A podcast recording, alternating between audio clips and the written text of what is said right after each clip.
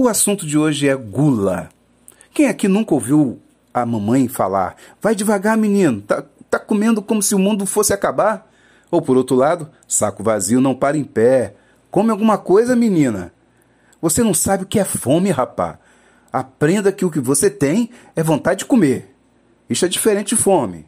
Enfim, comer, comer, comer, comer é o melhor para poder crescer. Mas fora do âmbito familiar, a comida ou a falta dela também é assunto. Segundo o relatório global da Organização das Nações Unidas para Alimentação e Agricultura, FAO, em 2002 e a 2013 caiu em 82% a população de brasileiros em situação de subalimentação. A organização aponta também que de 90 a 2014 o percentual de queda foi de 84,7%. O Brasil chegou a um nível menor de 5%, abaixo do qual a organização considera que um país superou o problema da fome. Ou seja, o Brasil saiu do mapa da fome. A fome não é um fenômeno natural é um fenômeno social, produto de estruturas econômicas defeituosas, afirmou em 1946 o geógrafo e cientista social José de Castro no livro Geografia da Fome. Mas a culpa da existência da fome é jogada para cima dos pobres. Dizem eles: os pobres não têm muito, os pobres têm muito filhos. Os pobres não se esforçam para melhorar a vida querem esconder que a condição de pobreza é estrutural, de exclusão e exploração socioeconômica. Em 2014, a luta no combate à fome teve um avanço em números maravilhosos. O Brasil ficou entre as 10 maiores economias do mundo e 40 milhões de pessoas deixaram a pobreza extrema, perdão.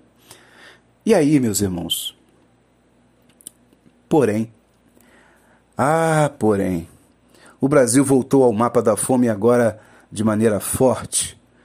E não dá para botar, botar a culpa na, na pandemia, não. É, ela apenas aumentou, agravou. Estamos com números comparados a países pobres da África sofrida.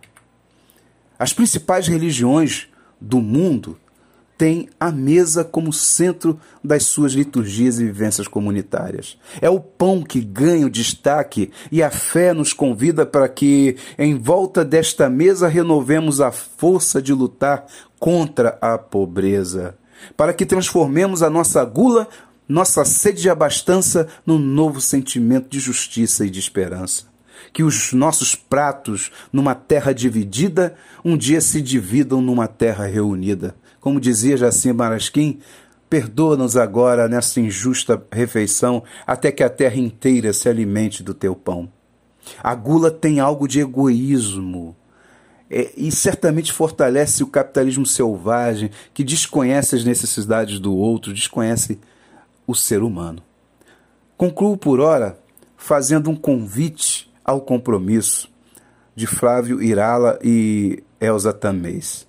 Venham, celebremos a ceia do Senhor, façamos todos juntos um enorme pão, preparemos muito vinho como em Caná, que as mulheres não esqueçam o sal e os homens tragam o fermento, que venham muitos convidados, cegos, surdos, coxos, presos, pobres. Batamos todos juntos a massa com as mãos e veremos com alegria como cresce o pão, porque hoje celebramos o encontro com Jesus. Hoje renovamos o nosso compromisso com o Reino. Ninguém ficará com fome. Ninguém ficará com fome. Ninguém ficará com fome. Ninguém. Paz e bem.